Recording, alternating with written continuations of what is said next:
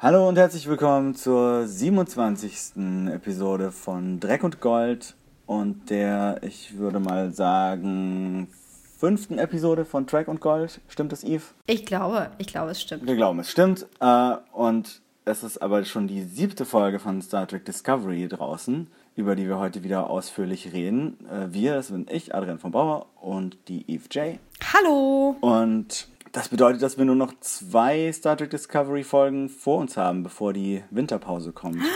Es gibt, es gibt nur neun Folgen in der ersten Staffel oder Winterpause und dann den Rest? Genau, es gibt 15 Folgen in der ersten Staffel, ähm, in zwei Teile aufgeteilt. Der erste Teil sind äh, neun Folgen. Die neunte Folge ist dann wohl auch sowas wie ein Mid-Season-Finale. Und dann ist zwei, drei Monate Pause und dann kommen noch die letzten sechs Folgen. Und dann kommt, wie gerade angekündigt wurde, äh, eine zweite Staffel, allerdings wahrscheinlich erst 2019.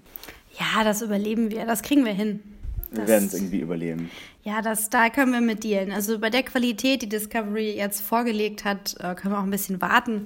Ja, und 15 Folgen sind ja auch nicht so wenig. Also verglichen mit, mit Game of Thrones, wo man irgendwie sieben Folgen kriegt und dann anderthalb Jahre warten soll, äh, ist das schon ganz okay. Ja, wobei ich das ähm, bisher fühlt sich das so an, als ob es insgesamt weniger auf weniger Folgen angelegt ist, wie so eine typische kurze Netflix-Staffel. Mhm. So eine in Anführungszeichen kurze Netflix-Staffel von 10 bis 12 Folgen hat im Marvel-Universum ja auch immer so ein, zwei Folgen zu viel.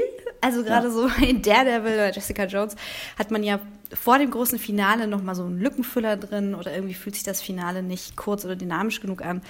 Aber da werde ich mich bei Discovery nicht beschweren, denn jede Folge ist bisher ein kleines Geschenk. Oh ja. Und äh, bevor wir richtig tief in die neue Folge eintauchen, machen wir aber auch noch eine kleine Dreck- und Gold-Sektion. Und davor hören wir uns das Intro an.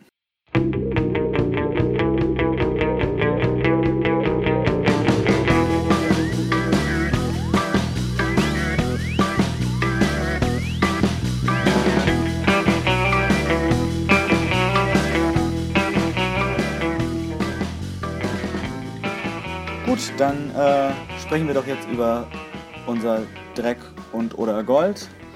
Ich glaube, es gibt vielleicht heute nur Gold. Möchtest du vielleicht mal anfangen, Yves? Dreck und Gold, Dreck und Gold, Dreck und Gold. Ach ja, also wenn ich jetzt hier so meinen Sieb schüttel und schaue, was da an Gehirn so rausfällt, dann erinnere ich mich an das äh, Fantasy Filmfest. Fantasy mhm. Filmfest äh, gibt es schon voll lange. Und ähm, in Frankfurt kommt dann auch noch ein F dazu, das ist ein Frankfurter Fantasy Filmfest. Und äh, ich äh, habe da in der Vergangenheit Juwelen gesehen wie Moon oder Attack the Block ähm, oder weiß ich nicht mehr. Und äh, woran ich mich aber noch gut erinnere, ist Colossal mit Anne Hathaway und Jason Sudeikis von, ich muss kurz spicken. Nacho, Nacho Vigalondo. Nacho Vigalondo, genau. Ja, und Nacho hat uns da ein ganz wunderbares äh, Stück äh, abgeliefert, was man jetzt nicht, ja, das kann man jetzt weder dem Horror zuordnen, noch Fantasy, noch Science Fiction. Es ist ähm, ein persönliches Drama mit zur Hilfenahme von ähm, Kaiju-Elementen. Also wenn, mhm. wenn wir es irgendwie in ein Genre stecken wollen, dann ähm, vielleicht Japanophil hm? oder mhm. äh, amerikanische Vorstadt.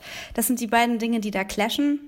Ähm, Gloria ist ein Partygirl, wie man so sagt, die ähm, ihren Job gegen die Wand gefahren hat und jetzt arbeitslose Journalistin oder zumindest Autorin in New York ist und ähm, so vor sich hin lebt und ständig irgendwie ja, äh, sie kommt mit ihrem Leben nicht vorwärts und hat auch ständig so Blackouts, wo sie nicht weiß, äh, wie, was war denn jetzt und äh, wie sich herauskristallisiert, scheint sich das Partyleben zu so einem Alkoholproblem ausgewachsen zu haben.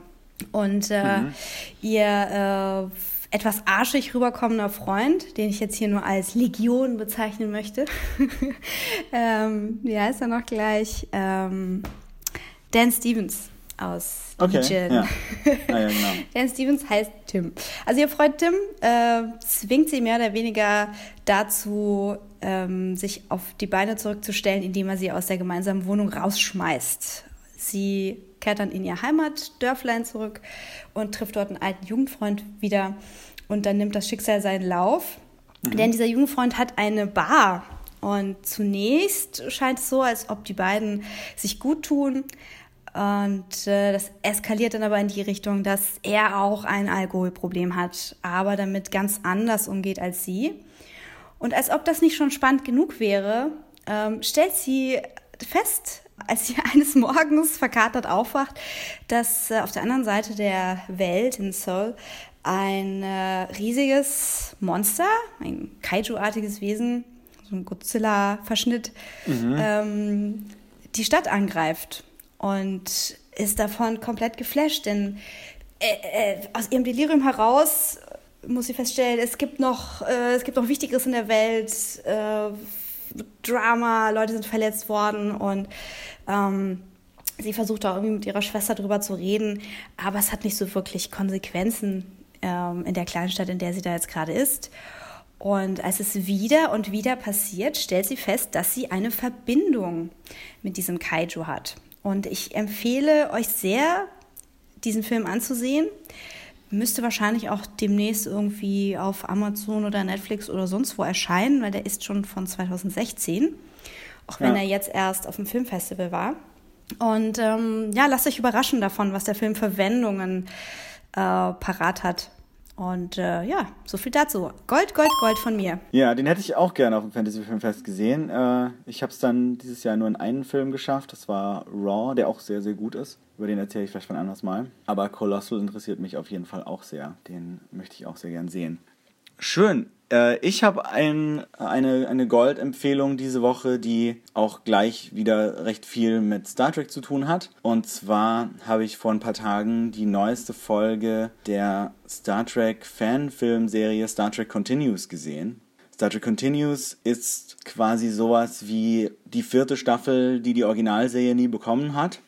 Setzt also storymäßig äh, nach den ersten drei Staffeln an und ist von einer Gruppe Fans gemacht, die aber jetzt nicht nur so völlige Amateurfans sind, sondern zum Teil schon professionelle Schauspieler und professionelle Regisseure und Autoren, die einfach alle riesige Star Trek TOS-Fans sind und mit wahnsinnig viel Liebe zum Detail wirklich jedes Detail von, von den Originalsets und Originalkostümen nachgebaut haben und auch so die Kamerafahrten und das Licht und also wenn du diese Folgen guckst, hast du oft wirklich das Gefühl, du guckst einfach eine verschollene Originalserienfolge. Und die haben jetzt schon eine ganze Reihe von Folgen gemacht.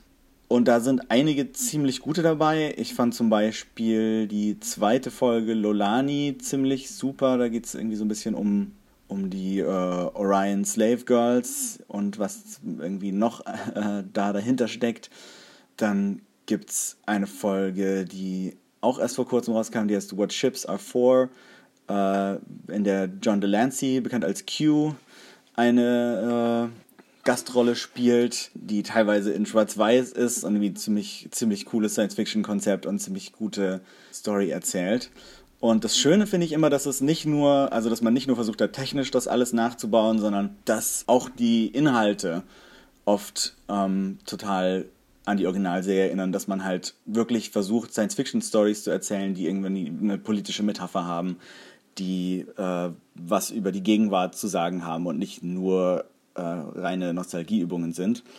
Und ähm, weil es aber seit kurzem diese neuen Richtlinien gibt, nachdem Star Trek Fanfilme nur 10 Minuten oder 15 Minuten lang sein dürfen und so, ähm, haben sie jetzt beschlossen, Star Trek Continues zu beenden. Ich weiß nicht, ob das vielleicht auch schon länger der Plan war. Sie haben jetzt einen, einen Zweiteiler ähm, zum Abschluss gedreht und der erste Teil, ähm, To Boldly Go, Part 1, ist gerade rausgekommen. Wir erinnern uns, die erste Folge von Star Trek TOS heißt Where No Man Has Gone Before und sie setzen jetzt mit dem Episodentitel To Boldly Go davor.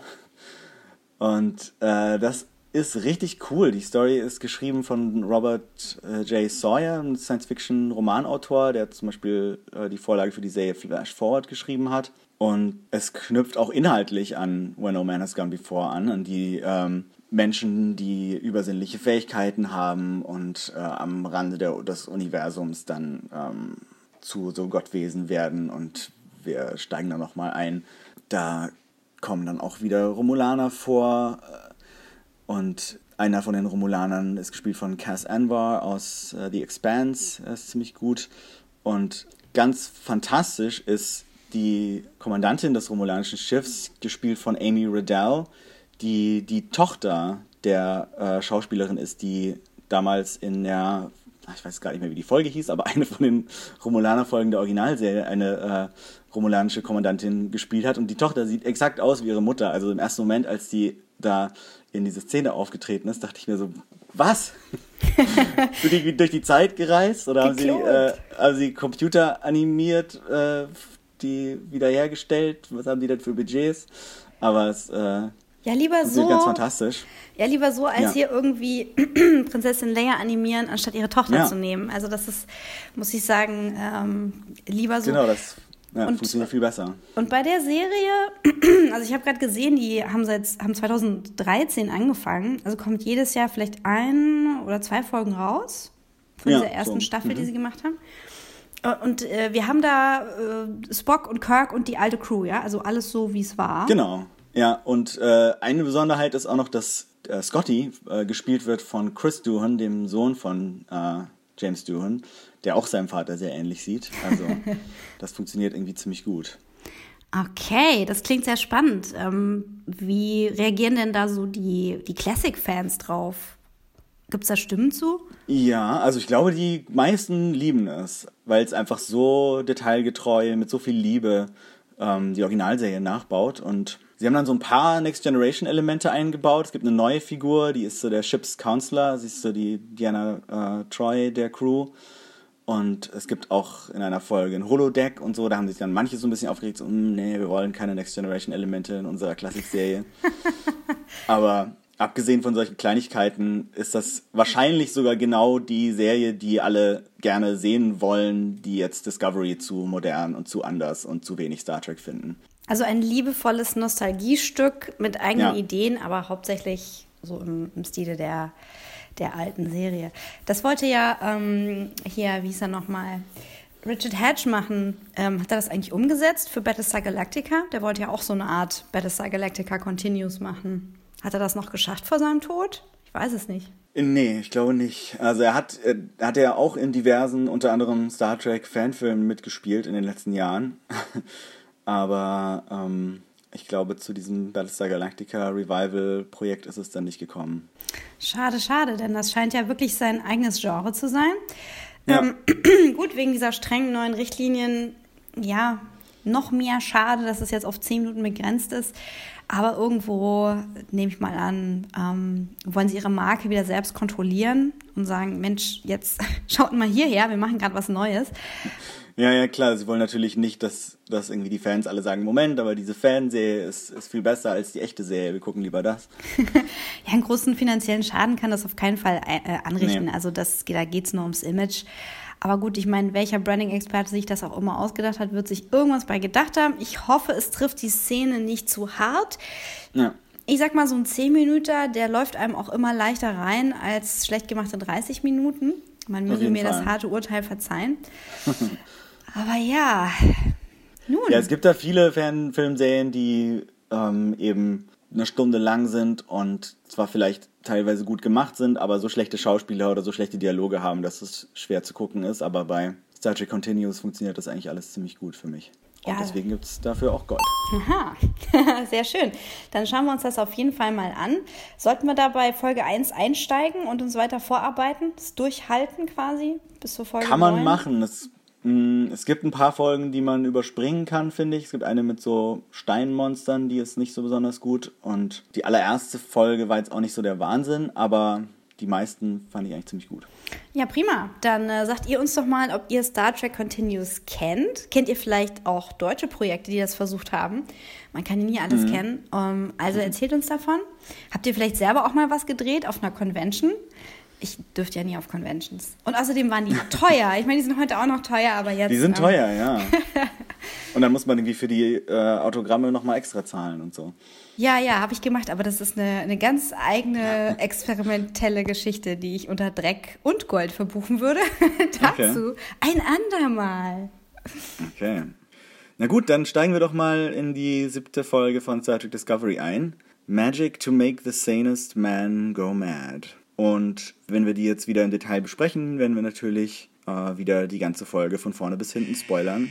Und alle Folgen, die bisher gekommen sind, natürlich auch. Äh, aber nichts von Dingen, die wir vielleicht über zukünftige Folgen wissen. Falls ihr die Folgen irgendwie auf Deutsch guckt, ich habe nämlich gerade hier den deutschen Titel offen, mhm. muss ich mich gleich mal darüber beschweren, dass der deutsche Titel ein Mega-Spoiler ist. Okay. Also. Wie ist denn der deutsche Titel?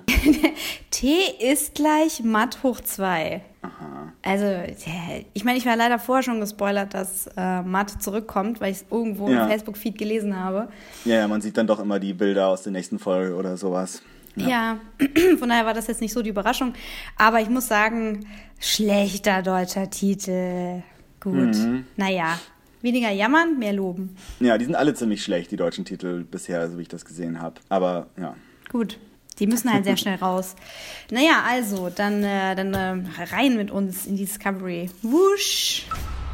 Listen, the ship is in danger. We have been caught in a 30-minute time loop, and every second that you doubt me brings us all closer to death. Intruder alert. Shots fired. Want him locked down.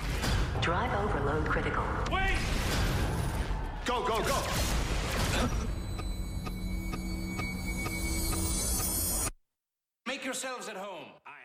Ja, die, der Titel ist übrigens ein äh, äh, Homer-Zitat aus der Ilias, soweit ich weiß. Uh, ich hätte jetzt ja gedacht, das ist aus Alice im Wunderland, weil ich Alice im Wunderland nicht so genau kenne. Ähm, aber auch an Ilias erinnere ich mich nicht besonders gut. Schule, ihr wisst noch.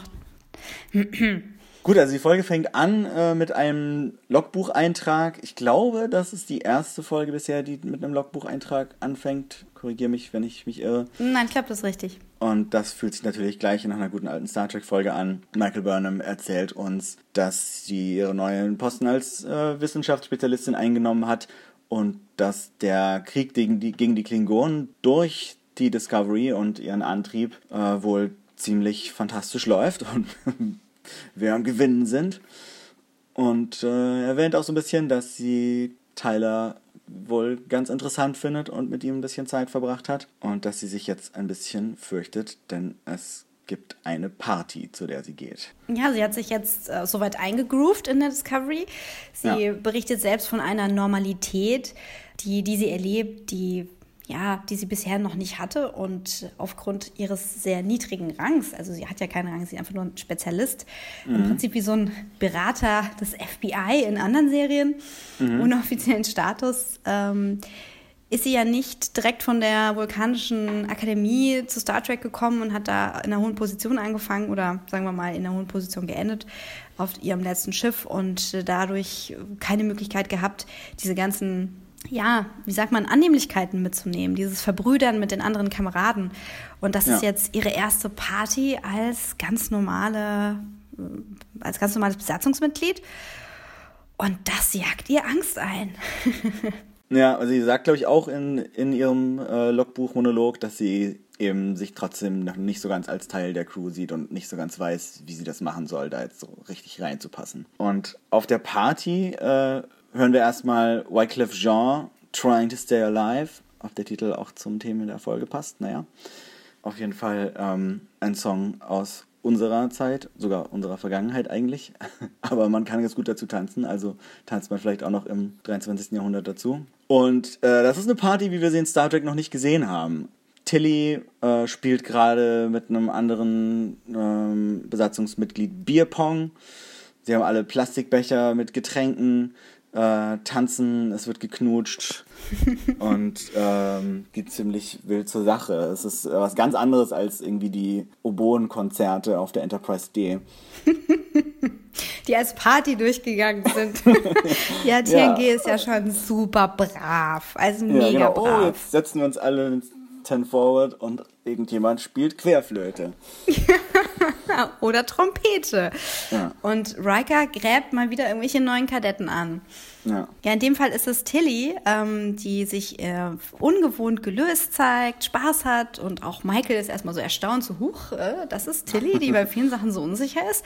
Ja. Das ist offenbar ein Terrain, mit dem sie sich gut auskennt.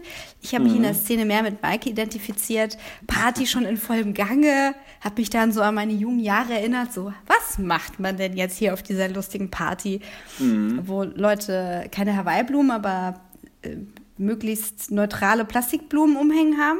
Sah auch ja, so, so aus. Äh, Hawaii-Plastiksternketten. Ja, so möglichst unoffensive. Ja, ja und äh, dann, ähm, dann geht die wilde Sau da schon durchs Dorf.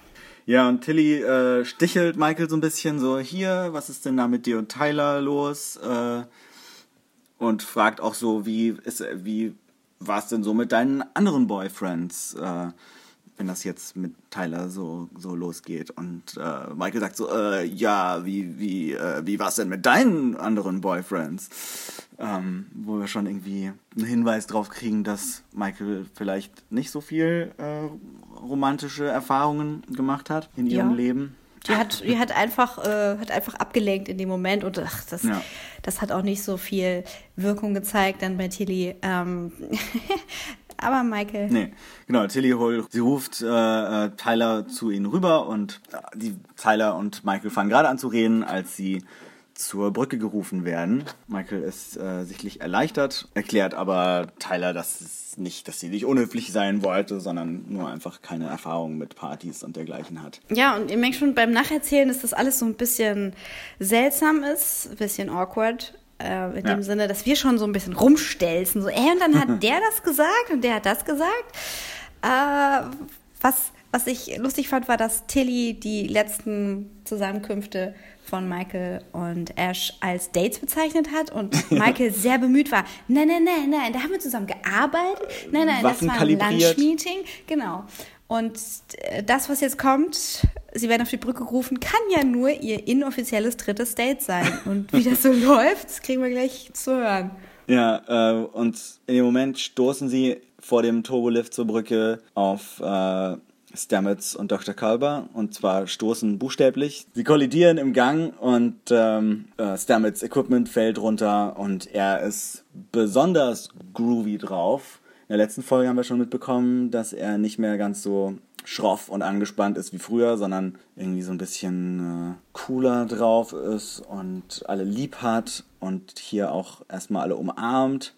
Und das ist jetzt alles noch ein bisschen gesteigert. Ja, er wirkt sehr enthemmt und man fragt ja. sich sofort, okay, äh, ist er auf Pilze oder auf Pilzsporen oder was ist hier los? Also auf jeden Fall, ja. ich meine, wir haben einen Zeitsprung erlebt, also ein Zeitsprung in dem Sinne, dass ähm, Michael uns erzählt, dass ein bisschen Zeit vergangen ist, in der ja. sich eben diese Normalität eingestellt hat, in der Krieg geführt wurde. Wir gehen also davon aus, dass Stamets ganz, ganz viele Sprünge mitgemacht hat. Und äh, er zeigt uns auch direkt, welche, welche anderen Umstände dazu beitragen, dass es ihm jetzt gerade nicht schlecht geht, sondern sehr gut, denn er hat einen, so ein seltsames Patch auf den Arm installiert ja. bekommen von seinem Doktor-Boyfriend. Und damit geht es ihm offensichtlich besser als mit so Injektionsnadeln, die in seine Rippen reinpieksen. Auf jeden Fall. Allerdings kriegen wir auch so ein bisschen mit, dass, äh, dass Kalber vielleicht so ein bisschen irritiert ist davon, dass damit jetzt so eine komplett andere Person geworden ist. Aber irgendwie sind die beiden trotzdem so, ein, so weiterhin so ein Paar, das äh, sich sehr umeinander kümmert, habe ich das Gefühl. Ja, also die wirken jetzt nicht irgendwie in ihrer Grundfeste erschüttert, aber wir bemerken eine erhöhte Besorgnis auf Hugh Calbers Seite. Ja, und äh, Stamets bemerkt in dem Moment auch das andere Paar, das ihm quasi gegenübersteht, auch wenn sie noch kein Paar in dem Sinne sind und fragt so, was ist denn eigentlich bei euch so los? Worauf sie beide so ein bisschen äh, nicht so genau wissen, was sie sagen sollen und erstmal in den Turbolift zur Brücke steigen. Ja, generell läuft die Folge so, dass, dass immer alles ausgesprochen werden muss, was jetzt ja. gedacht wird und immer mit der Nase in die Kacke. Also es ist wirklich immer schön unangenehm. peinlich, peinlich unangenehm, aber macht ja, riesen Spaß. Auf jeden Fall. Und auf der Brücke ähm, kriegen sie die Nachricht, dass äh, ein, ein Gormagander entdeckt wurde. Das ist ein riesiges äh, Lebewesen, das frei durchs All schwebt. Und äh, kriegen auch gleich noch ein bisschen dazu erzählt, warum diese Art so bedroht ist. nämlich weil die so mit ihren Aufgaben beschäftigt sind, dass sie gar keine Zeit finden, sich einen Partner zu suchen. Hm. Ob das wohl eine Metapher für irgendjemanden sein soll? Nein, ich weiß auch nicht. Also, wer Michael uns das zitiert, wirkt sie selber etwas irritiert. ja, das ja. Äh, sind meine guten Freunde. genau. Und sie, ähm, weil es eben eine bedrohte Art ist und man die weiter untersuchen muss oder so, ähm, müssen sie das Tier an Bord beamen und beamen es in äh, einen Frachtraum, in dem dann auch äh, Michael ankommt und anfängt, das Ding zu scannen. In dem Moment geht die, die Schnäuzchen, ja. die Schnäuzchen an der äh, Front von dem Ding auf. Es sieht äh, ziemlich genauso aus wie das Demogorgon aus Stranger Things. Oder auch wie, ähm, ein bisschen wie das Cloverfield-Monster. Das hatte, glaube ich, auch so einen, so einen vierteiligen Mund. Ja, es hat, es hat so einen Blütenkopf, ja. Ich glaube, die sind auch alle von, alle von Neville Page, von dem Production Designer. Von Nein, wirklich? Star Discovery designt, ja. Aha, okay. Der hat auch die, die Monster in den in 2009er Star Trek-Filmen designt. Die sahen auch so ein bisschen so ähnlich aus. Okay, das ist jetzt der, der neue heiße Scheiß. Ja, ne, also das Köpfchen geht auf, die Zunge rollt raus, mehr oder weniger. Und eine, eine Person, eine zweibeinige Person stapft heraus, bewaffnet mit einem leuchtenden Raumhelm insektoider Art. Ja, der hat so zwei Fühler dran ähm, und in der Folge selber wird nichts weiter zu dem Helm gesagt, aber äh, wenn man den, den Produzenten auf Social Media folgt oder wenn man Aftertrack schaut, dann weiß man, dass das ein andorianischer Helm sein soll. Die Andorianer äh, kennt man ja aus den anderen Star Trek-Serien, die sind so blauhäutige Aliens mit Antennen am Kopf. Und die müssen mit ihren Antennen ja irgendwo genau. hin. Und, Und, am besten in diesen ja, Helm rein. Das sieht ein bisschen albern aus, finde ich, aber grundsätzlich finde ich es ganz schön, wenn, wenn die Andorianer mal ein bisschen vorkommen.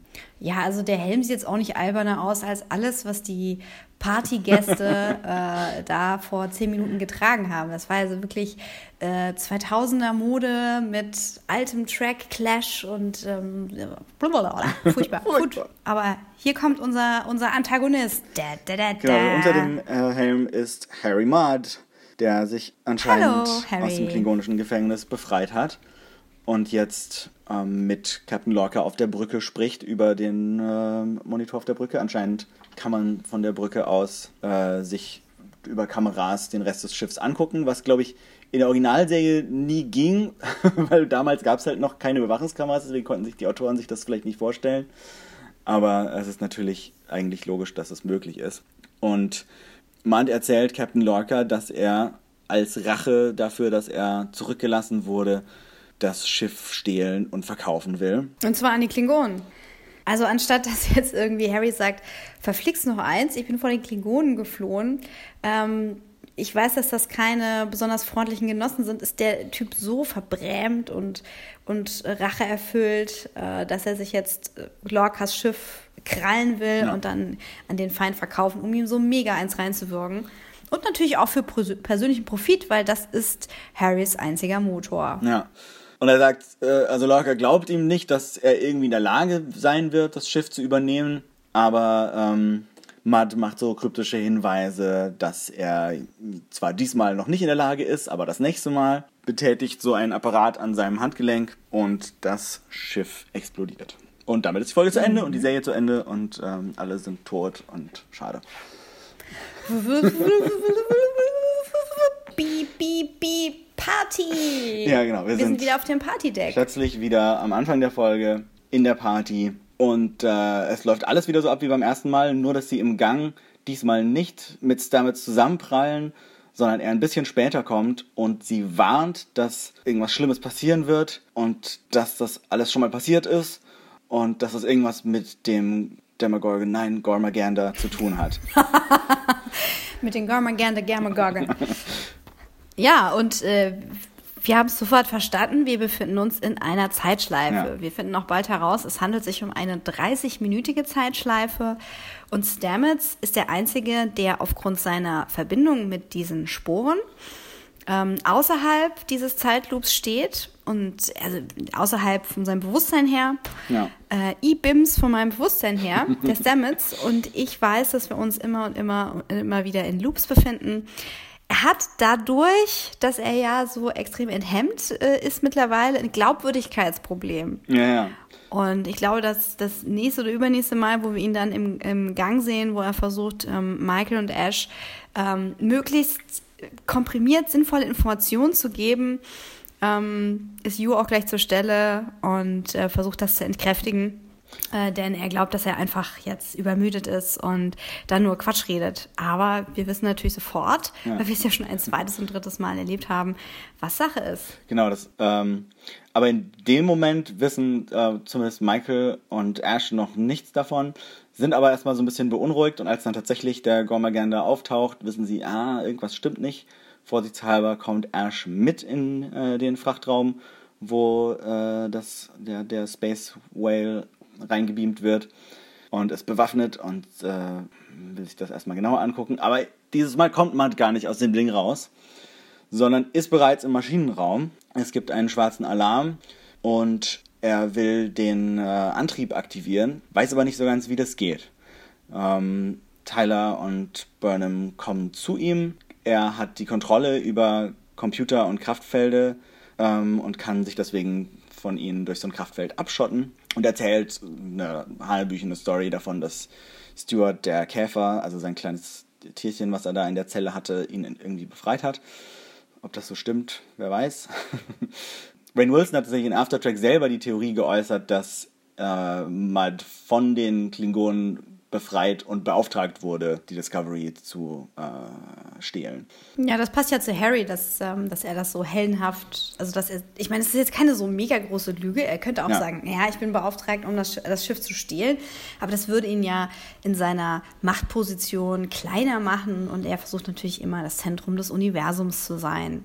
Ja. Und das gelingt ihm insofern, in diesen vielen Zeitloops, dass er derjenige ist, der die Macht hat, aufgrund von Technologie, die er sich angeeignet hat, aufgrund dessen, dass er Stück für Stück das Schiff ausspioniert. Dabei ist er ähm, auf den Antrieb konzentriert. Ja.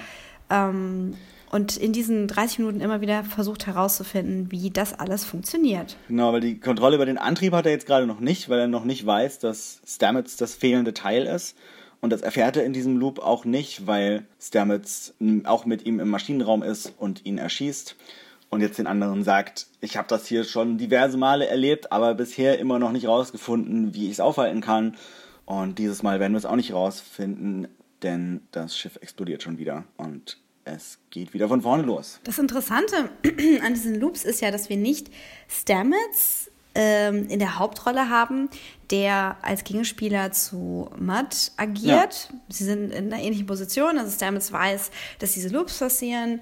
Ähm, er versucht, Harry aufzuhalten. So, wir sehen das Ganze ja aus der Perspektive unserer Hauptdarstellerin, unserer Identifikationsfigur Michael und wünschen, wünschen uns natürlich, dass sie, äh, dass sie auch so eine Art Wissen bekommen kann durch diese vielen Loops, aber sie fängt immer wieder bei Null an. Und ja. äh, es ist an, es ist an Stamets ähm, und diesen Loops möglichst nah genug an Michael heranzukommen. Ja um dann ähm, so einen Rapport mit ihr zu entwickeln, wo er weiß, er muss die und die Knöpfe drücken. Dann geht diese ganze Konversationssache, die wir ja am Anfang schon als sehr awkward äh, auf der Party beschrieben haben, möglichst schnell vonstatten gehen und er möglichst effektiv diese 30 Minuten nutzt, um ähm, mithilfe von Michael und Ash Harry aufzuhalten. Genau, und im, im nächsten Loop, also im jetzt kommenden Loop, ähm, versucht er das eben. Er holt sie nach der Party ein, versucht er das Ganze zu erklären, aber äh, sie glaubt ihm erstmal nicht. Er überzeugt sie schließlich, aber dabei hat er schon eine ganze Menge Zeit verloren, erklärt eben, dass er immun gegen die Effekte dieses Zeitloops ist und ähm, sich an alles erinnern kann, wegen seiner Tardigrade DNS. Und ähm, er sagt, sie muss mit Tyler reden, um rauszufinden, was denn Matt für ein Typ ist und wie man den aufhalten kann. Und mit ihm würde Tyler nicht äh, reden wollen oder er würde ihm zumindest nicht schnell genug die richtigen Infos geben. Und äh, damit sie ihm im nächsten Loop gleich von vornherein vertraut, soll sie ihm ein Geheimnis verraten. Und sie flüstert ihm etwas ins Ohr, was wir jetzt noch nicht sofort erfahren. Äh, währenddessen sehen wir auch, was äh, mit Lorca in diesem Loop passiert. Er ist auf der Brücke, wird in die Krankenstation gerufen. Unterwegs fängt ihn Mud ab, also der, der Ruf in die Krankenstation war nicht echt. Ähm, Mud bedroht ihn mit einer Waffe, lässt sich von ihm in sein Waffenkabinett, in seine Menagerie führen und äh, lässt sich da auch so ein bisschen die ganzen Waffen zeigen oder guckt sie sich zumindest an und erklärt Lorca, er hat das Ganze mittlerweile schon 53 Mal gemacht. Diesen Loop hat jedes Mal Lorca umgebracht. Wir sehen ungefähr zehn verschiedene Methoden, wie Lorca gestorben ist. Er wurde irgendwie erschossen, ins All gebeamt, ähm, aufgelöst. Hat sich ja. aufgelöst, genau. Also es ist, es hat, es hat was ähm, tragisch Lustiges. Ja. Weil diese starke Figur von Lorca, die wir bisher als so unnahbar mhm. erlebt haben, ähm, vollkommen, vollkommen hilflos immer und immer wieder ähm, komplett zerstört wird. Nicht verletzt, nicht benutzt, sondern einfach direkt aus dem Weg geräumt. Ja, genau. Und auch hier wieder wieder aus dem Weg geräumt. Man nimmt sich nämlich eine der äh, experimentellen Waffen aus ähm, Lorcas Raum und erschießt ihn. Womit wir wieder bei der Party sind. und äh, diesmal erwischt Stamets Michael sofort und ähm, sagt ihr, äh, du hast mir ein Geheimnis verraten und zwar warst du noch nie verliebt. Und das war tatsächlich das, was sie ihm gesagt hat. Und er trägt ihr auf, sich mit Tyler über Matt zu reden. Und der Grund, warum Tyler ihr das erzählen wird, ist, dass er sie mag. Und das ist äh, voll süß, dass Stamets hier ähm, ja so Vermittler zwischen den beiden spielt, Kuppler. Ja. Ähm, er hat natürlich Interesse daran, äh, aus diesem Loop rauszukommen und dass alle überleben, aber irgendwie nehme ich ihm ab, dass er darüber hinaus auch ein Interesse daran hat, dass die beiden da irgendwie zusammenfinden. Es ist äh, ein notwendiges Übel, ja. dass er das Ganze hier beschleunigen muss. Und das ist auch das Interessante an dieser Folge, dass wir nicht über zehn oder zwölf Folgen so langsam mhm. eine graduelle Annäherung von zwei Charakteren haben, sondern in der letzten Folge wurde es angedeutet, dass sie irgendwie einen guten Draht zu ihnen hat. Und jetzt kriegen wir das Ganze ähm, katalysiert durch diesen Time Loop, ja. durch diesen Groundhog Day ähm, auf ein Niveau, wo wir recht schnell zu einer Vertrautheit und vielleicht auch Intimität kommen. Auf jeden Fall. Es wird irgendwie alles vorgespult und dadurch beschleunigt. In diesem Loop klappt es aber noch nicht so ganz, weil Tyler in dem Moment, als ähm, Michael mit ihm reden will, zur Brücke gerufen wird. Und stattdessen gibt Stamets Michael ein paar äh, Tanzlektionen. ich bin nicht sicher, was es bringt, weil sie ja das vielleicht dann doch wieder ver vergisst im nächsten Loop, aber. Na, er will sie ja einschätzen. Ja, genau. Es ist irgendwie, er will wissen, woran er bei ihr ist, tanzt mit ihr, ähm, um, ja, um zu gucken, ja wie kriegt er sie denn möglichst locker, ja, genau. damit sie zu Ash gehen kann, mit ihm tanzen kann und, ähm, und möglichst schnell zu diesem von ihm angestrebten Gespräch kommt. Ja, und er erzählt äh, dabei auch seine eigene äh, romantische Backstory, wie er und Hugh Calber sich kennengelernt haben. Ähm, und zwar waren sie, ich glaube, in einer Bar oder im Restaurant und Calber hat Castilian Op Castilianische Oper gesummt, was wohl ganz äh, furchtbar und nervig klingt. Auf jeden Fall war der, war der Punkt, warum sie dann, obwohl Stamets sich bei äh, Hugh beschwert hat, dass er äh, da so einen Lärm macht, ähm, trotzdem zusammengekommen sind, ist, dass er ihm halt gesagt hat, wer er wirklich ist. Und ähm, Hugh hat das akzeptiert. Und seitdem sind die beiden in love. Ja, wobei das war eine sehr trockene, also sehr trocken romantische Story. So, ja, ich habe im Restaurant gesessen. Ich fand das total ätzend, dass er da so seltsame Musik gesummt hat. Da habe ich ihn angekackt. Er hat mich zurückgepumpt und da, haben wir festgestellt, dass wir voll ehrlich zueinander sein können und äh, Big Romance. Ja. Ähm, aber das ist das, was er Michael mitgeben will. So sei offen, sei einfach ehrlich, ja. sei du selbst. Äh, eben nicht mit diesen Worten, sondern mit besseren Worten. Scheint auch zu fruchten. Ja, weil äh, jetzt ist der Loop schon wieder zu Ende, das Schiff explodiert, wir sind wieder auf der Party. Ich habe in dem Moment dann fast das Gefühl gehabt, behält sie jetzt doch manche von den Erinnerungen, weil sie äh, dieses Mal gleich sehr viel selbstbewusster äh, auftritt gegenüber Tyler. Ich weiß nicht, was Stamets ihr davor alles gesagt hat, um sie dermaßen umzupolen. Auf jeden Fall tanzen die beiden jetzt und äh, zwar tanzen sie zu Love and Happiness von Al Green. Was seltsam ist, weil das ist nicht der Song, der vorher äh, in dem Moment lief, aber Vielleicht hat Stamets auch die Musik geändert. Das freue ich ihm zu. Der drückt ja an allen Ja. Hebeln. Ich denke mir, er hat sie so ein bisschen überrumpelt. Also ich denke, die, die, es gab diesen Moment, wo Michael unsicher Ja. wird, als dann ähm, Ash mit ihr tanzen will oder dass ihr zumindest sagt, dass er sich, dass er sie eigentlich fragen Ja. wollte. Und äh, sie geht noch relativ selbstbewusst auf die Party, obwohl sie Schiss hat. Und ich denke, in dem Moment, wo Stamets sie direkt abfängt, sagt, so Mädel, pass auf, du hast hier eine Mission. Und ähm, die Mission verlangt von dir ein paar emotionale Dinge. Ähm, dann kriegt sie das noch eher hin, als wenn dieser, ähm, diese, diese Minuten verstreichen, in denen sie Herzklopfen kriegt und Schiss hat und tanzen soll. Und ich weiß, wie das geht. Genau, und während dem Tanzen versucht, äh, fragt sie Tyler eben so, was mit Matt los ist, was er über ihn weiß.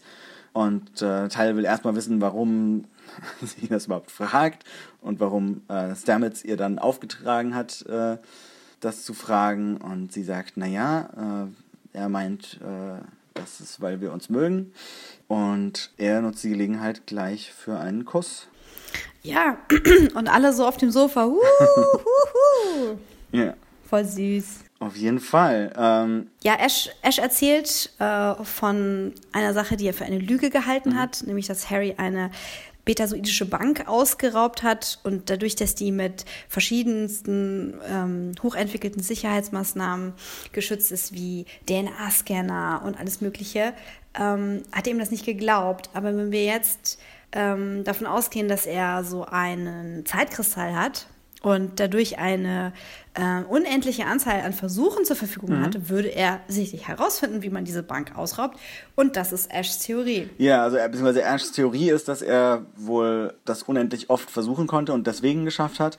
Und Michael wirft dann ein, dass sie von so einer Sache gehört hat, die es theoretisch gibt, nämlich diese Zeitkristalle, die einem wohl erlauben, die Zeit zu kontrollieren. Und Mud wahrscheinlich so einen hat und den von irgendeiner höher entwickelten Spezies bekommen hat. Und Ja, das ist ein, das ist ein Fortschritt, wenn ich das mal bemerken darf. Denn wir haben ja in, ähm, in den älteren Zeitlinien aus der Geschichte der Sternflotte mit Vulkan immer das Problem, dass die Vulkanier sagen, Zeitreisen gibt es nicht. stimmt eigentlich. Aber sie haben trotzdem Theorien über einen Zeitkristall. Interessant. nee, es hat sich ja seitdem viel getan. Also es gab ja Das ist doch eigentlich später. Ja, aber T'Pol und Archer Ah, okay. haben ja diese Diskussion auch schon gehabt. Okay, war das, das war das, Und, äh, das war der Moment, wo, ähm, wo, wo wir gehört haben, dass die Vulkanier da nicht dran glauben. Ja, klar. Mhm. Ja, ich weiß nicht, ob wir es da erneut gehört haben, aber es ist, es ist auf jeden Fall der Punkt gewesen, wo es gebrochen Ja. wurde und äh, es muss so ein Gespräch gegeben haben wie, hallo, wir sind durch, gerade durch die Zeit gereist. Ja. aber gibt's nicht. Ja, doch, guck. und anscheinend hat sich das irgendwie, äh, ist diese Information zurück zur Vulkanischen Akademie gelangt und ähm, zumindest äh, kennt man sich da jetzt mit Zeitkristallen aus. Ja, genau.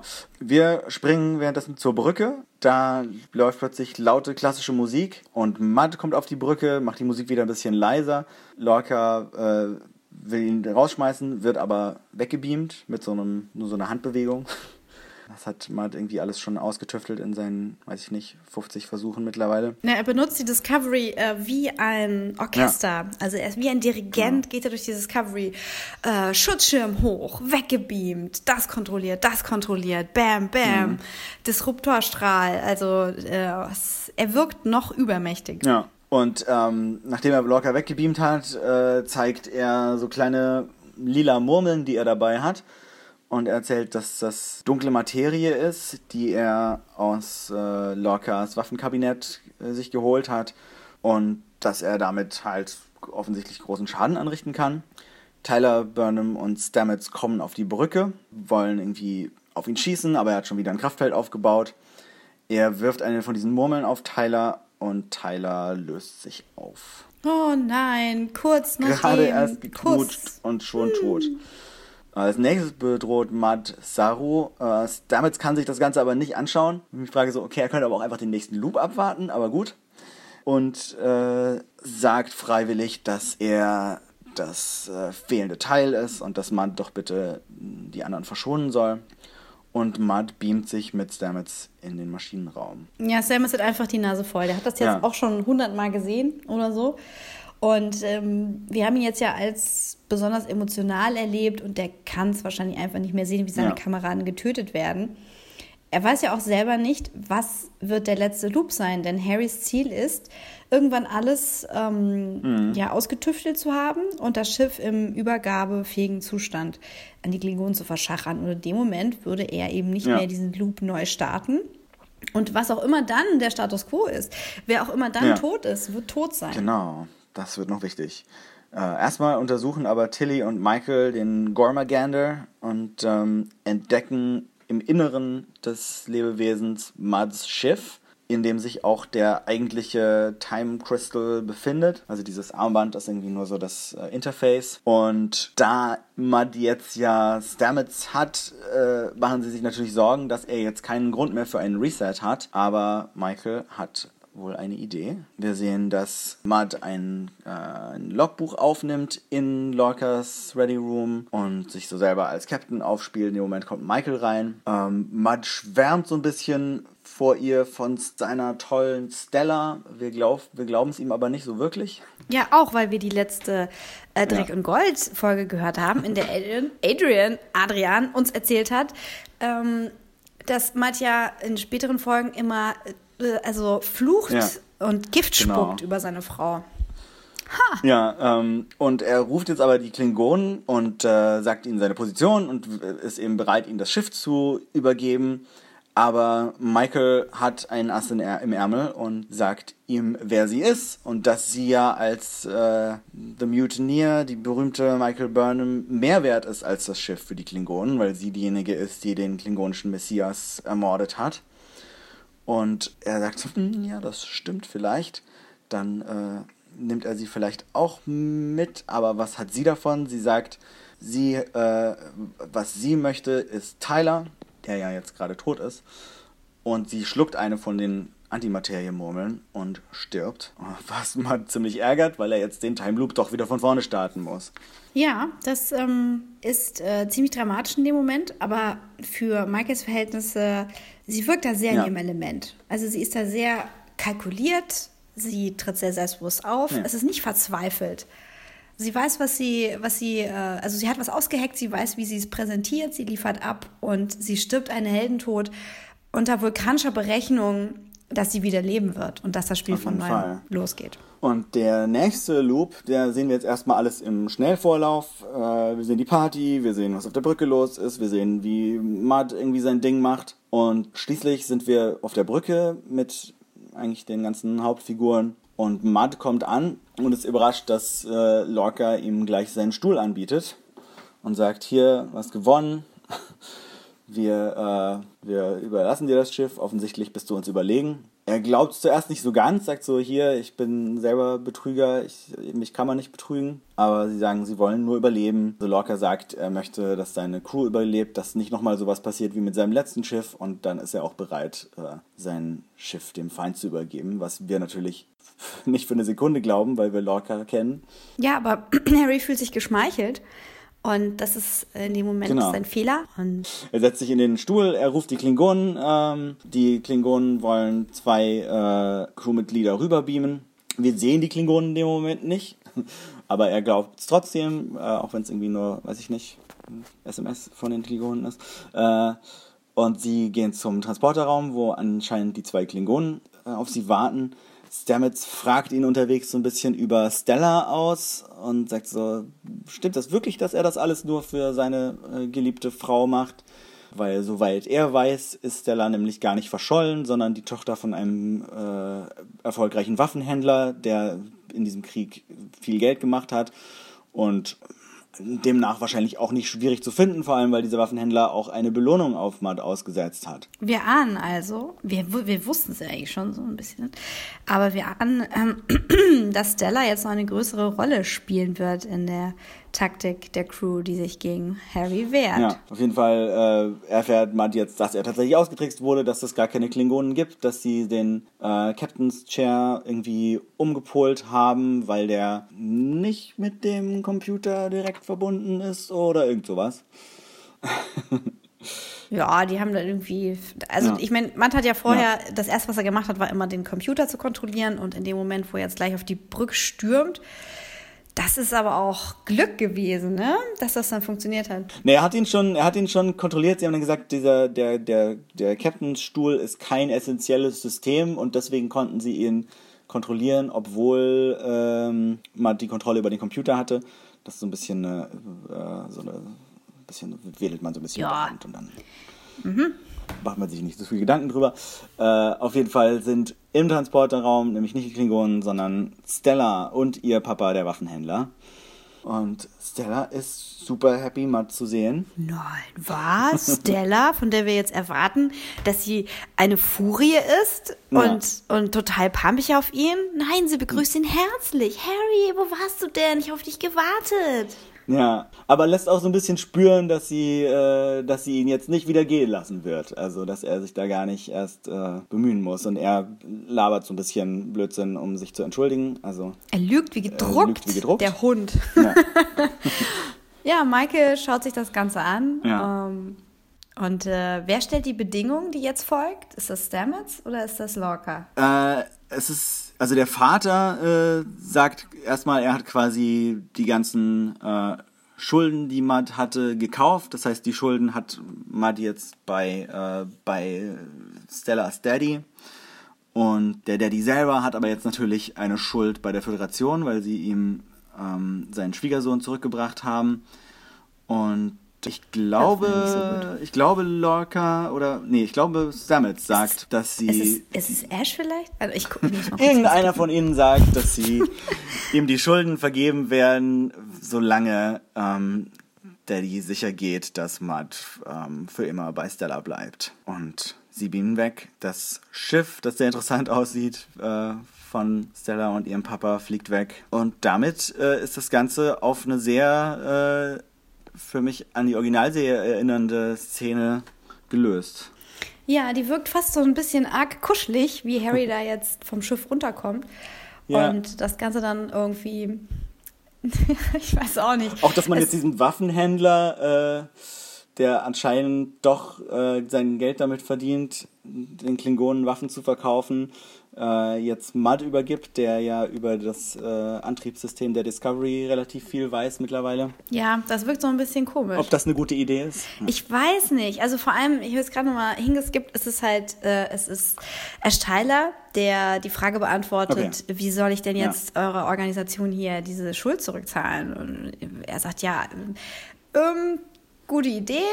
Wie wär's, wenn ähm, du sicherstellst, dass dein Schwiegersohn halt für den Rest seines Lebens in der Obhut deiner Tochter Ja. sein wird und sehr, sehr weit weg von der Föderation. Mhm. Ich nehme mal an, dass Harry auch nicht Lust hat, in den klingonischen Raum zu gehen. Hm. Und ähm, wir wissen nicht genau, wie der Waffenhändler, ob der mit den Klingonen handelt oder ob der ähm, in Anbetracht des Krieges gegen die Klingonen sehr viel mm, Geld mit Waffen macht. Mhm. Das wird nicht genau gesagt. Aber man fragt sich natürlich schon, Ash, ähm, du warst mit Harry in einer Zelle? Du Ja. lässt ihn so leicht davonkommen? Mhm. Bist du vielleicht doch ein klingonischer Spion? Ja, das ist natürlich äh, eine Frage, die durch diese Folge äh, weiter verkompliziert wird. oh ja. Weil, ähm, also da müsste so ein, so ein klingonischer Spion innerhalb von äh, einem Monat oder so schon eine ganze Menge dazu lernen, um sich so zu verhalten, wie Ash es in dieser Folge getan hat. Und ähm, um irgendwie eine Romanze mit der Mörderin seines Messias anzufangen. Ja, und selbst wenn er jetzt, äh, also selbst wenn er jetzt kein Klingone ist, sondern nur ähm, ein von Narelle umgepolter Mensch, äh, ist es trotzdem sehr tragisch, wenn unsere Vorhersage eintrifft. Auf jeden denn Fall. Michael ist zum ersten Mal verliebt. Aber das macht es natürlich, macht es vielleicht sogar noch wahrscheinlicher, weil vielleicht wollen sie ja, also vielleicht wollen die Autoren uns gerade ähm, ihnen erst äh, uns sympathisch machen und irgendwie ein Investment in, in deren Beziehung schüren und dann reißen sie es uns wieder aus den Händen. ja, dann wie es so oft ist mit der ersten Liebe, sie führt unweigerlich zum Herzbruch. Ja. Ja, und die beiden, ähm, Michael und Ash, verlassen den Transporterraum und gehen zurück auf die Brücke. Und wir fragen uns, wissen Sie, wissen Sie, was im Zeitloop passiert ist? Ja, weil ähm, anscheinend Stamets ihnen, ihnen äh, erzählt hat, dass sie getanzt haben und sich geküsst haben. Und äh, das ist natürlich so ein bisschen seltsam. Aber äh, Tyler sagt auch, dass er es schade findet, dass er ihren ersten Kuss verpasst hat. Ja, wir finden das alle mega schade. Mhm. Und äh, die, die beiden sind etwas angespannter, als sie es sein müssten. Mhm. Es ist also Potenzial da. Sie wissen, es würde funktionieren, weil Stamets gepetzt hat. Ähm, und ich kann mir auch vorstellen, warum, weil der will sich das nicht noch 65 Mal angucken. Ja. Also der hat da richtig Zeit investiert. Oh. Ja, komm, Küsschen. Mehr will ich doch nicht. Ja. Ja, cool. Das ist dann das Ende der Folge. Und wie fandst du die Folge? Ja, voll schön. Schon wieder eine voll schöne Folge. Ja. Witzig. Ja, das ist so die, also auf jeden Fall die Folge bisher, die so am meisten Spaß gemacht hat, wo man nicht so viele Elemente hatte, wo man sich denkt, oh Gott, jetzt passiert irgendwas ganz Schlimmes und äh, irgendwie passieren lauter tragische Sachen, sondern es ist so eine Folge, die man einfach genießen kann es ist auch die erste Folge, die für sich alleine funktioniert, wo man jetzt nicht unbedingt die Folgen drumherum gesehen haben muss, um Spaß damit zu haben. Und als solche ist es halt dann auch die erste Folge, wo man sagen kann, okay, das ist jetzt eine Folge, die kann ich uneingeschränkt äh, empfehlen, weil es auch nicht davon abhängig ist, was aus diesen Handlungssträngen später wird, ob das jetzt eine gute Folge ist. Also so eine Syndication-Folge. fast, ja. Ich meine, das ja, passiert fast. viel mit den Figuren, was später sicher auch eine Rolle spielen wird. Aber äh, es ist eine in sich geschlossene Story und als solche macht es total Spaß. Ich finde, diesen, dieses Zeitreise-Element hatten wir zwar in Star Trek schon. Es gibt die Folge Cause and Effect aus Next Generation, die sehr ähnlich funktioniert wo äh, die Folge gleich damit anfängt, dass die Enterprise explodiert und man dann immer wieder die gleiche, den gleichen Zeitloop, die gleiche Zeitschleife erlebt. Und nach und nach äh, die Crewmitglieder sich so ein bisschen anfangen zu erinnern, dass da irgendwas passiert ist, beziehungsweise sich so selber quasi Nachrichten hinterlassen. Aber obwohl das Konzept hier so nah da dran ist, finde ich, es macht macht's doch äh, macht hier Magic to make the sanest man go mad doch was Neues draus und was äh, sehr Spannendes und Unterhaltsames, auch weil man es halt nicht aus der Perspektive desjenigen erlebt, der sich erinnert, sondern ähm, halt aus der Perspektive der äh, anderen Figuren, beziehungsweise primär aus äh, Michaels Perspektive, finde ich das ganz cool. Ja, mich interessiert natürlich, wie die temporalen Mechaniker unter euch das sehen. Ist es ein, ein äh, Loop, der innerhalb des Zeitkontinuums abgelöst wurde und dort ein paar Mal wiederholt? Also mhm. stimmt jetzt quasi die Schiffszeit nicht mehr mit der Raumzeit drumherum überein? Mhm. Denn sowas mhm. gab es auch mal. Ähm, oder ist Harrys Technik so mächtig, dass er tatsächlich das, ähm, dass er halt diese alternativen Realitäten da immer geschaffen hat, ja. indem er zu einem Punkt in der Zeit zurückreist. Das ähm, kann man, ja, kann man verschieden referenzieren. Es gab alle möglichen Lösungen bisher bei Star Trek, was das angeht. Lineare Zeit, alternative ja. Zeit, Brüche, Widersprüche, Bewusstsein in der Zeitreise oder wie hier eben Unbewusstsein. Ja. Hm, gibt alles. Wir können es uns aussuchen. Ich fand es okay, Absolut. dass es als, als Stilmittel benutzt wurde, also mal so als Enabler, diese ganze Sache voranzutreiben, also diese, dieser Katalyst für Michael und Ash ähm, in Beziehung zueinander zu treten. Mhm. Aber es war gleichzeitig auch eine spannende technische Herausforderung, ja. Also technisch im Sinne von, ähm, wie lösen wir dieses Problem, dass wir einen übermächtigen Gegner haben, der sich Stück für Stück mehr Wissen verschafft und ja. wir immer wieder bei Null anfangen. Ja, dieser übermächtige Gegner hat mich dann auch äh, erinnert an Q, also an diverse Next Generation Q-Folgen, wo man eben so den übermächtigen Q hat, der sein Spiel mit der Crew treibt und mit Captain Picard treibt. Das geht sogar so weit, dass Mud äh, Lorca an einem Punkt als Mon Capitaine bezeichnet. Also da waren wohl auch die Autoren sich bewusst, dass man hier äh, in Q-Territorium vordringt. oh ja, stimmt. Ja, ja, da hat es kurz geklingelt, aber dann war ich wieder abgelenkt. ja, und äh, Oh mein Gott, ist, ist Harry Mudd vielleicht Q? oh my goodness. Das wäre sehr interessant. Ja, interessant. Was ich nicht äh, so prickelnd finde an der Folge, habe ich ja schon zur Party gesagt, ist dieser Stil-Clash. Äh, mhm. Äh, ich, fand das, ich fand das schon schwierig bei ähm, Enterprise mit ähm, Next Generation mhm. eine Verknüpfung einzugehen. In der allerletzten Folge haben wir da so einen stilistischen Clash. Ähm, ich finde es hier schwierig, äh, wenn wir so modische Sünden sehen, die eingebaut werden, um anzuknüpfen an die Classic-Serie. das finde ich, das mescht für mich einfach nicht. Das ist, äh, wenn ich, wenn ich diesen Waffenhändler da vor mir sehe, der halt aussieht wie so ein Mafiosi in Leder. ah, nee, da kommt mir ein bisschen so der kalte Speichel in die Ohren. Aber gut, ich bin da stilistisch halt auch sehr, wie sagt man denn da? Ich mag mein. Streng? Ja, schon, naja, ich will nicht sagen streng. Also ich, ich mag halt so mein, mein, äh, mein Science-Fiction mm, Ja. im Bauhaus-Style. Das hat aber, es hat ja bei Star Trek Tradition, dass die Zivilisten immer sehr, sehr geschmacklose, seltsame Dinge tragen. Alles, was Riker hat, ja. immer so, also genau, mal Rik- Riker und Picard haben immer so ganz weit ausgeschnittene Shirts getragen und äh, alle hatten immer sehr seltsame Sachen an, wenn sie nicht gerade ihre Starfleet-Uniformen anhatten. Ja, das Komische ist, dass wenn man sich jetzt TNG anguckt, dass das teilweise wieder voll hip aussieht und man sich denkt, ah, voll der Brainfuck, was Ja. ist hier los? Und die 2000er Klamotten, die jetzt gerade auf der Party getragen wurden, die fand man auch mal cool und jetzt findet man sie schrecklich und wahrscheinlich sieht es in zehn Jahren wieder super cool aus. Aber ähm, was ich damit weiß. meine, ist halt vor allem so dieser Low-Budget-Look mit diesem, mit diesem ja, High-Budget-Look von dem Schiff. Also Stellas Mhm. Klamotte insbesondere sieht halt einfach so aus wie äh, eine Anspielung an Classic und ähm, Mhm. ja, gefällt mir nicht so, aber ich schluck's runter und sag, hey Mensch, holt doch auch noch ein paar Ja. Classic-Leute ab, bitte. ist nämlich echt schön hier. Aber was mir bei, ja, was mir bei Stella ganz gut gefallen hat, ist, dass man zwar so, so, ein- so ein kleine Anspielungen an die, äh, an die Stella, die man bisher nur in Roboterform gesehen hat, äh, liefert, aber trotzdem nicht so dieses ähm, sexistische Klischee von, von der furchtbaren Ehefrau, die ihren Mann unterdrückt und so, dass es damals halt gab, äh, Ja. irgendwie bestärkt. ja, ja, das war gut, das war die absolute Rettung. ja. Ja, das, das ist auch äh, das, was bei mir dann ähm, im Hirn immer so nicht zusammenpasst, dass ich mir denke, hey, also das, was ich jetzt sehe, ist zeitlich vor Classic. Und Classic Mhm. ist aber noch so mehr Machismo und ähm, auf Mhm. eine andere Art und Weise gesellschaftlich strukturiert. Und dann, gut, TNG kommt danach. Das macht Sinn, dass wir da irgendwie eine Evolution haben. Aber das Mhm. war davor, das hat mir bei, bei Enterprise schon Schwierigkeiten bereitet. Das ist jetzt davor, Mhm. aber eigentlich ist es gesellschaftlich und sozial weiter. Ich hatte das ja schon mal angesprochen, dass mir das eigentlich aber auch am Ja. meisten Spaß macht.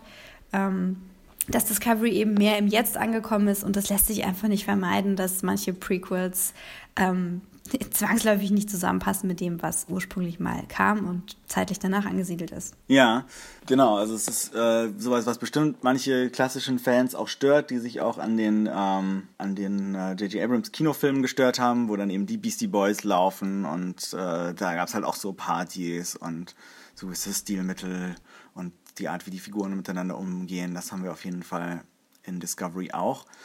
Aber ich finde es schon auch ziemlich gelungen, wie man eben gerade in dieser Folge viele Elemente hatte, die an Next Generation und an die Classic-Serie erinnern, die aber sehr gut reinpassen und das Ganze, dem Ganzen so ein sehr schönes Star Trek-Gefühl irgendwie geben, dass man sich, sich als Fan jetzt langsam doch in dieser Serie und auf diesem Schiff mehr zu Hause fühlt, als vielleicht noch in den ersten paar Folgen. Ja, auf jeden Fall. Ich hätte jetzt gern ähm, äh, ein Quartier da. Also ich möchte einziehen. Am Anfang hatte ich ein bisschen Angst auf dem Kriegssschiff, wollte ich nicht unbedingt sein, aber jetzt bin ich bereit. Ja, wenn man mit Tilly Party feiern kann und so, das macht bestimmt Spaß. Tja, Tilly. Faustdick hinter den roten Locken hat's die Kleine. Ja, ich habe mir hier äh, von Deep Space Nine die Folge angeguckt, wo ähm, wir einen Zeitsprung haben durch ähm, diesen Orb of Time von den Propheten und ähm, die, die Kerncrew, also Captain Cisco, äh, Jessica Dex, ähm, Julian Bashir und Miles O'Brien auf, ähm, also mit der Defiant in ähm, die Zeit von Classic versetzt werden. Stardate weiß ich jetzt nicht mehr. Und äh, auf einer Station sind, wo Ja. diese Tribbles-Folge Genau. stattfand. Und ähm, das, das, äh, ich wollte mal schauen, ob das heute immer noch so gut aussieht. Und ja, es sieht immer noch so gelungen aus. Denn ähm, man hat versucht, die, ähm, die neuzeitliche Crew mit der alten interagieren zu lassen, indem man ähm, aus der Folge ähm, Sachen äh, verschnitten hat und, ähm, und so Composite-Shots hat, wo Miles O'Brien und ähm, Julian Bashir in so einer Reihe von Kadetten stehen oder von Crewmitgliedern, besser gesagt, die irgendwie angeschissen Ja. werden von Kirk. Und das sieht super aus. Ähm, sieht Ja. immer noch super aus. und das hat richtig Spaß gemacht. Aber äh, was die Folge macht, ist natürlich viel zu erklären. Und äh, dazu nehmen sie Jessia Dax, die ähm, ja im Körper von Curzon Ja. diese Zeit erlebt hat und äh, die total der Kirk-Fan ist und herumschwärmt, oh, wie toll ihr diese Zeit gefallen hat und die dann im Prinzip Und diese klassischen Uniformen. ja, ja, genau, die so den Erklärbär macht und sagt, ja, ach, das, ich mag das alte Design und, äh, und hier so schön schwarzer Lack und Leder und so und ähm, das Ganze umgeht, dass man jetzt sagen würde, das ist ja voll der alte Schrott hier. das kann doch nicht sein und das Ganze ganz, ganz liebevoll anhimmelt und gibt auch so lustige Momente, wo äh, Miles und Julian im Aufzug stehen und nicht wissen, wie der funktioniert, bis dann eben Ja, und man den Hebel äh, anfassen genau, muss, den Griff anfassen genau muss. alles anfassen. Und äh, ähm, die Frage haben wir uns dann gestellt, warum muss man auf der Discovery keine Hebel anfassen, um den Lift zu benutzen? Ja, also auch hier wieder ein Detail aus dem Discovery-Roman, wo sie es so da, äh, wo es eben auch Szenen auf der Enterprise gibt und sie äh, sagen, dass diese, diese Griffe optional sind. Also dass man die nicht anfassen muss eigentlich und dass äh, das auch ohne funktioniert. Aha. mhm. Noch so eine Erklärbärnummer. Naja, gut. Also Fortschritt lässt sich Mhm. nicht aufhalten. Genau, aber diese Folge war auf jeden Fall für mich ein Fortschritt, äh, was Discovery angeht. Und ich finde das ziemlich cool, dass ich das bisher eigentlich fast jede Folge mir besser als die vorherige gefallen hat. Und wenn das so weitergeht, dann äh, wird das noch ziemlich großartig. Ja, ich meine, wir haben jetzt zwei Folgen vor uns. Wenn die ähm, vielleicht eine Doppelfolge sind, die auf den Cliffhanger hinauslaufen, dann äh, wird sich früher oder später wieder dieser ziehende Schmerz einfinden, der sagt, oh, Star Trek, warum spielst du mit meinem Herzen und meinem Adrenalin? Da habe ich äh, keine Bedenken, dass wir aus dieser gemütlichen Ruhe wieder herausgerissen werden. Aber ich bin auf jeden Fall mehr drin mit der Crew, mit dem Schiff, mit Tilly, mit Lorca Ja. und dem Chicken. Und wir hoffen, dass, äh, dass Ash unser Herz nicht zu sehr brechen wird. ja, Wenn er sich dann doch als Sleeper Agent Also ich denke, er hat- so. ja. Naja, also ich sag mal, ein paar Sachen fühlen sich vorhersehbar an, aber es macht halt trotzdem Spaß. Äh, Vielleicht wird ja mit genau dieser Erwartungshaltung gebrochen, aber wir haben ja schon so viele Theorien aufgestellt, dass eine davon zutreffen könnte. Ob es jetzt so ist, dass er, ähm, dass er sich tatsächlich in Michael verliebt und dann versucht, die Konsequenzen eines möglichen Verrats aufzuhalten, das würde ich jetzt mal so hoffnungsvoll in den Raum stellen. Bitte so. Aber in dieser Variante würde sein Tod unausweichlich sein. Das will ich nun auch nicht. Lieber Verrat und noch ein bisschen Leben und dann vielleicht Ja. später versöhnen. Da wäre ich dafür. Ja. Okay, Aber ja, Dann ähm, machen wir doch für heute erstmal wieder Schluss und nächste Woche reden wir dann über die achte Folge. Und bis dahin könnt ihr uns bitte gerne auf äh, Facebook unter Dreck und Gold in die Kommentare schreiben, was ihr so von der Folge haltet, ob ihr euch Star Trek Continuous angeguckt habt, vielleicht auch schon, was ihr von der nächsten Folge haltet, kurz bevor wir darüber reden. Und mich findet ihr ansonsten auch auf Twitter, at Adrian Vom. und mich als Soma Slayer oder auf Medium als Eve J. Und ansonsten findet ihr uns vor dem Fernseher. Da findet ihr uns, genau. Und äh, den Podcast ansonsten auch bei iTunes und Soundcloud. Und da könnt ihr uns gerne abonnieren. Ah ja, da habe ich noch einen heißen Tipp. Ähm, installiert euch doch so Apps wie Overcast. Ähm, dann müsst ihr nicht immer extra die Seiten ansurfen, sondern ihr, ihr schaut einfach, wenn ihr Lust habt, ins Overcast rein, ähm, aktualisiert das Ganze und dann seht ihr, wie viele neue Folgen von euren Lieblingspodcasts es gibt. Und ähm, das ist einfach eine App, die das aus dem iTunes saugt, glaube ich. Und ähm, da muss man nicht irgendwie, da gibt es keine Paywall, da muss man nicht irgendwie ähm, beitreten oder so. Da kann man sich aus allen Quellen Okay. was zusammensaugen und seine Lieblingsserien abonnieren. Ja, Vielleicht muss ich das auch mal machen, weil ich benutze die, die Apple Podcast App und die ist seit dem letzten Update ziemlich schlecht geworden. Ups. Ja, dann probiert das doch mal aus. Sagt uns, wie es gelaufen ist. Vielleicht habt ihr ja noch ein paar Tipps oder wollt ich bewerben als Stargast bei ja. Dreck und Gold. Track und Gold. Special. Ja, es, äh, es war schön. Ich, ähm, ich verabschiede mich nur ungern. Also dann bis im nächsten Zeitloop. Ja, bis bald, ihr Trekkies. Bye.